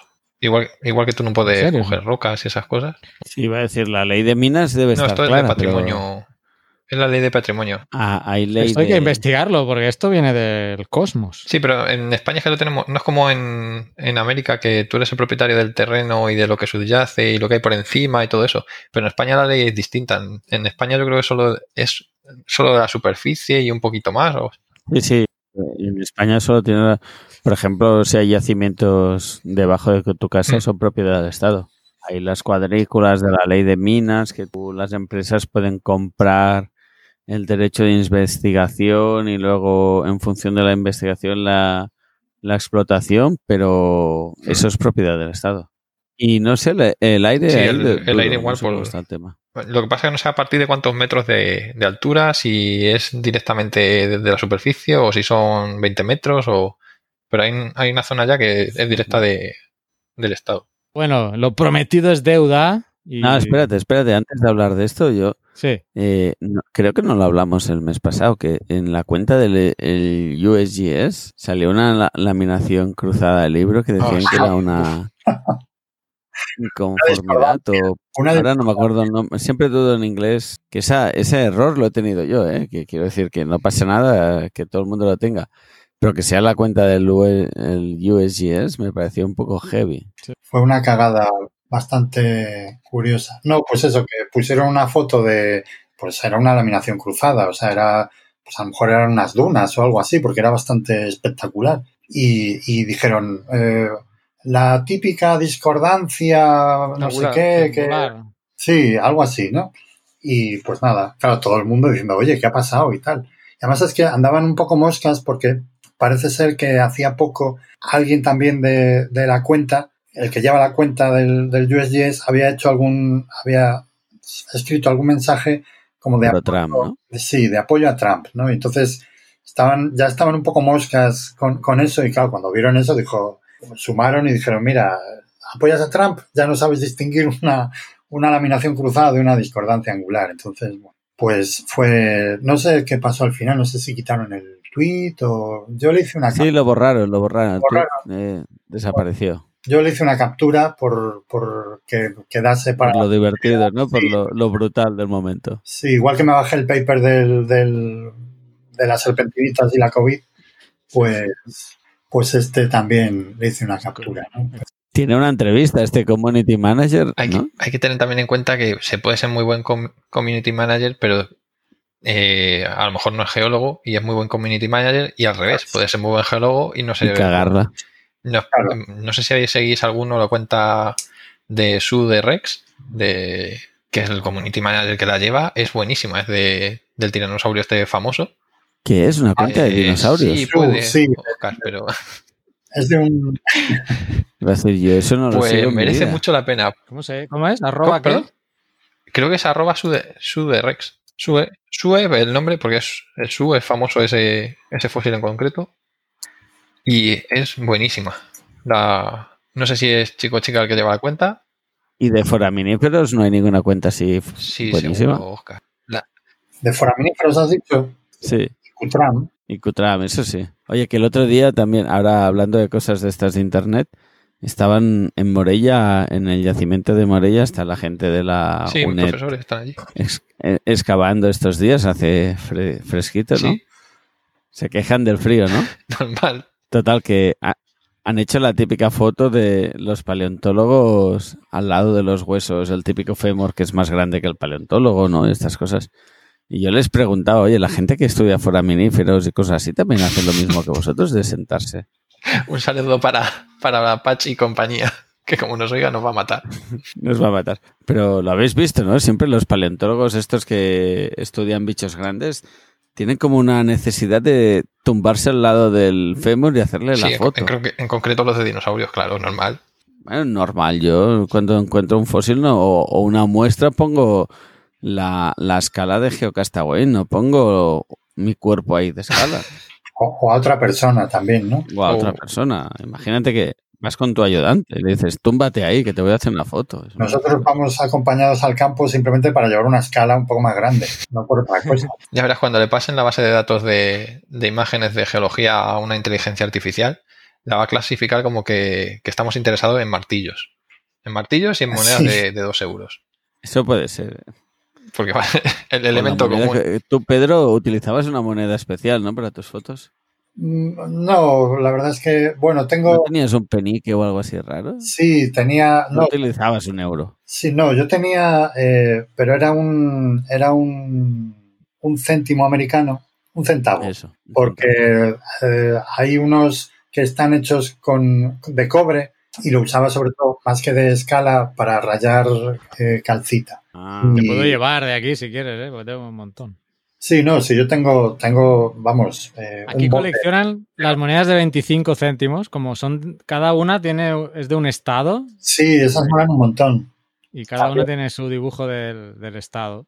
Yo solía, me guardé una de, de Wyoming que mola un montón porque es el caballo este rampante y luego tenía también, tenía un, un montón. Lo que pasa es que las he ido perdiendo, no sé qué ha pasado, pero bueno, las tengo por ahí guardadas.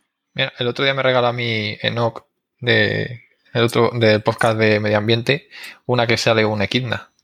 Pues esa no sé de De, ¿Sale qué? dónde es. un equidna de Nueva Zelanda. Digo, Ah, de Nueva Zelanda. Pues yo, Mira, tengo aquí de Virginia, 1788, Jamestown. Oye, ¿un centavo es lo que decía en una cora, Carlos, o no? No, la de 25 céntimos es la cora. A quarter, porque es a, a quarter, a quarter, un cuarto de dólar. Ah, a quarter quarter, of dollar es la cora. Claro, es el- Me encantan estas traducciones, el pancaque y la cora me encantan. la Cora. la cora es la moneda de 25 aquí en El Salvador. Ya, ya. Porque, es, porque es a quarter, a quarter of dollar. A ver, va, que terminamos con el correo, va. Albert Guardiola nos escribe. ¿Por qué pones que- acento catalán? Quizá no es eh, catalán. He puesto acento catalán. He Hombre, puesto acento Por favor, catalán. has dicho un Albert. Albe- Ah, porque no pone Alberto, pone Albert, es verdad. Ah, pues sí, dale. Albert Guardiola, sí, sí. Él, él ahora está en el año 2011, ¿vale? Que lo sepáis. Entonces, no- este programa lo va a oír de aquí 10 años. Pero bueno, estoy desvelando cosas ya. Dice, hola Geocachers, os escribo desde 2011. Estoy escuchando los primeros capítulos de vuestro podcast y me lo estoy pasando en grande. No me dedico a la geología ni a nada relacionado. Soy de profesión ingeniero y también he estudiado filosofía. Aunque os parezca mentira, es sobre todo esta segunda dedicación mía la que me lleva a interesarme por los temas que tratáis en el podcast. Y os tengo que, ahora yo voy a hacer mi incisión, hasta que no hemos comentado lo de la dorsal subduciendo, no había entendido esta parte, pero ahora te entiendo. Ahora lo pillas, ¿no? Ahora, ahora sé por qué has dicho que es esta parte de la filosofía la que te está atrayendo a los podcasts de geología. Dice, sigue, cuando leáis esto, seguramente sea 2020. Espero que este correo llegue a vuestros ojos, aunque seguro que por aquel entonces tendréis tanto éxito que apenas podréis leer todos los correos y comentarios que os hagan. Efectivamente, Albert, este es el correo número 100 que acabo que Ni leo salir de casa sin que nos reconozcan. Es tristísimo esto. Tanta fama. Sí, sí. Espero, aquí viene lo mejor, viene lo mejor ahora. Espero que también Oscar aún viaje tanto y siga metiendo catalanadas al hablar, pero menos. Y que Carlas aún siga explicando chistes malos, aunque con moderación. Querido Albert, escucharás esto de aquí 10 años, pero ya sabrás que los roles se han intercambiado aquí. Ahora, quien dice los chistes malos es Oscar, y el que viaja No, no, cuando no, puede es mentira, Carlos. soy yo. ¿Cómo que no? Ahora la mayor, viajas. yo el año ser. pasado me fui aquí al Gran Cañón. Hoy, bueno, hoy, este año, si no hubiera habido la pandemia, Hombre, claro, yo si no hubiera la pandemia estaría en México, no te cuento. ¿habrías ido a México? Seguro. Por ejemplo. No, mentira. No me No he ido a México. yo. Bueno, y lo de los chistes, a ver, esto ha, habi- ha habido una evolución aquí. La involución. bueno, sí, una Sí, no, evolución. no ha ido mejor, digámoslo así. Ahora quien explica los chistes malos eres tú, no yo. A ver, ¿me vas a negar eso? No, no, pero yo. Una cosa es que ponga una cuña entre medio y otra cosa es que tú tengas una sección final de chistes malos. No, pues ya hace meses ya que no tengo. Ya saturamos tanto el podcast que ya no hace falta que, que digan un chiste al final. Bueno, la última, el, último párrafo. Y ya que pedís siempre que os manden propuestas, ahí va la mía. Si no habéis hecho aún en estos 10 años, si no lo habéis hecho aún en estos 10 años, tenéis que hablar monográficamente de Ramón Margalef. Pues no, no hemos, que yo recuerde, no hemos hablado de él. Pionero en ciencias ambientales y limnología, entre otros campos. Yo voy a decir, alguna Su- vez quizá hemos hablado del bar, de su barco, ¿no? Las no chicas, sé. las oceánicas, yo creo que alguna vez han subido al Margalef. Puede ser. Ya, ya, pero eso no es hablar de la vida de Ramón Margalef. Hemos hablado del Margalef, ¿no? Su obra es colosal y muy interesante. Estaré atento en 2020 a ver si aceptáis mi propuesta. Saludos desde 2011 y enhorabuena. Aquí dice él por la primera temporada, pero no es la primera temporada no fue el 2011, fue antes todavía. Albert, no sé por qué temporada empezaste, pero casi mejor que no hayas empezado por el primer programa, porque los inicios eran aún peor. ¿Qué, qué temporada fue la primera? ¿Eso te acuerdas, Carlos? La primera fue el 2009. Yo estaba 2009. pensando eso, 2009, ¿no? Sí, sí, fue el octubre de 2009 fue el primer programa. Y aquí estamos en pleno confinamiento 2020. Madre mía. Sí, exacto. Así que, pues sí, Ramón Margalef, te tomamos la palabra. Es más, Oscar y yo tenemos una anécdota que, que Oscar va a pasar a contar ahora. Ah, sí, la tengo- El apellido. Margalef. Sí, hombre, que yo hablo demasiado. Pues nada, te, da, que- te da chance, te da chance, te da chance. No sé, el anglicismo, no sé cuál sería. Geodivagando. ¿no? Escríbenos, eh, te lo digo en serio. Escríbenos un comentario o algo. Espero que no te hayas enfadado por el programa de. A ver, cuéntanos nuestra anécdota. No, que Margalef. nosotros hemos trabajado con una descendiente de, de Margalef, que es lo que es geóloga además, así que podemos eh, hablar de eh, geología y Margalef, que también es- está interesante. No sé si es lo que pretendía nuestro no, ha oyente, dicho pero ambientales. Así que ha dicho ambientales, Sí, sí. ¿no? yo voy a defender esa parte. Sí, sí. La, la gente eh, conocimos también hace años en un proyecto donde coincidíamos con esta chica Margalef y, y había una chica que era ambientóloga y, y, di- y dijo, hola, tú tienes algo que ver con Margalef y se quedó como, wow, súper parada porque para ella Margalef era como, entre comillas, un dios, ¿no?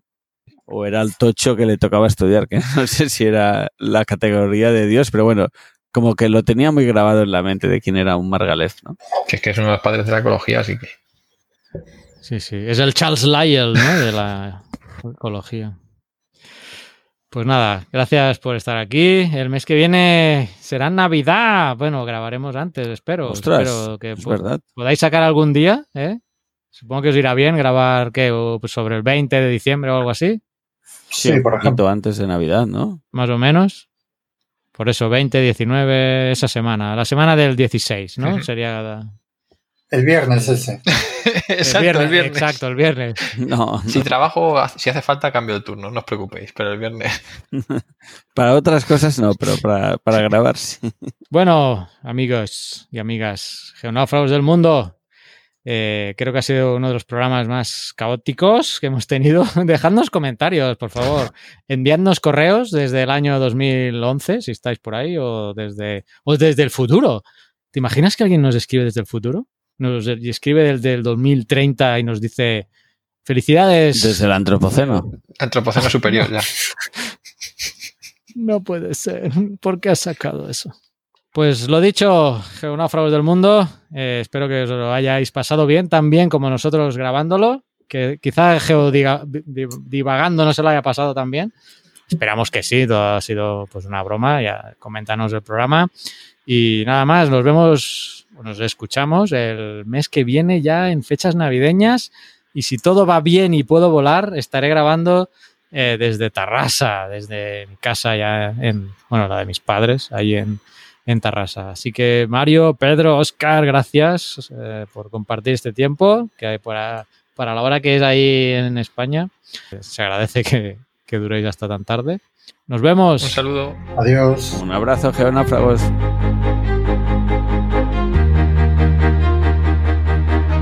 Envíanos tus comentarios, preguntas o sugerencias a geocastaway.gmail.com. Puedes escribirnos en nuestra web geocastaway.com. Búscanos en Facebook y en Twitter.